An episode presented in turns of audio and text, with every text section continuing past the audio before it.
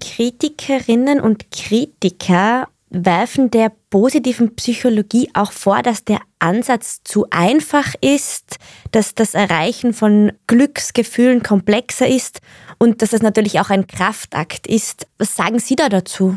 Ich denke, dass das eine berechtigte Kritik war, insbesondere in den Anfängen dieser doch noch recht jungen wissenschaftlichen Strömung. Die positive Psychologie an sich ist ja erstmal eine Wissenschaft. Das heißt, wir gucken nur, wie verhält es sich in einem bestimmten Sachverhalt und was können wir daraus schließen und was lässt sich auch beweisen. Und gleichzeitig hat die positive Psychologie einen ganz hohen Anwendungsfaktor. Das heißt, wenn wir also wissen, was zahlt auf unser Wohlbefinden ein, dann können wir das auch in unser Leben bringen. Und in den Anfängen Ende der 90er Jahre, als Martin Seligman das erste Mal von dieser Strömung sprach, die sich vielleicht mal auch auf das konzentriert, was im Leben gut ist, was ausbaufähig sein soll.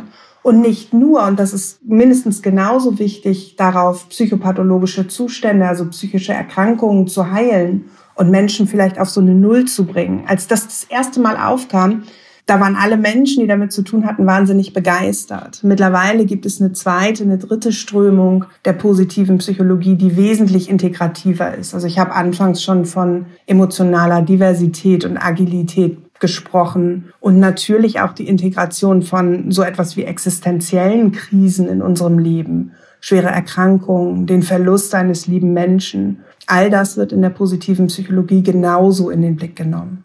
Mhm. Das ist nämlich auch eine Kritik, dass äußere Umstände häufig außer Acht gelassen werden. Da sagen Sie aber, nein, das wird auch mit reingenommen.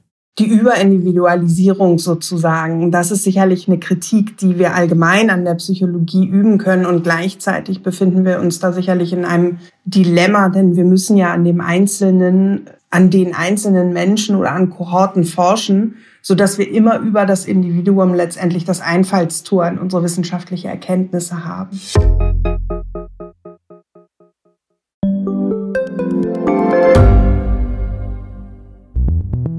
Wie können wir die Erderhitzung stoppen? Wie verändert künstliche Intelligenz unser Leben? Und wann wird nachhaltiges Reisen endlich einfacher?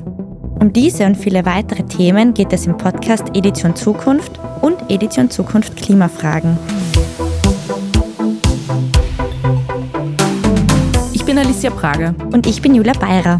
Wir sprechen über Lösungen für das Leben und die Welt von morgen. Jeden Freitag gibt es eine neue Folge, überall, wo es Podcasts gibt.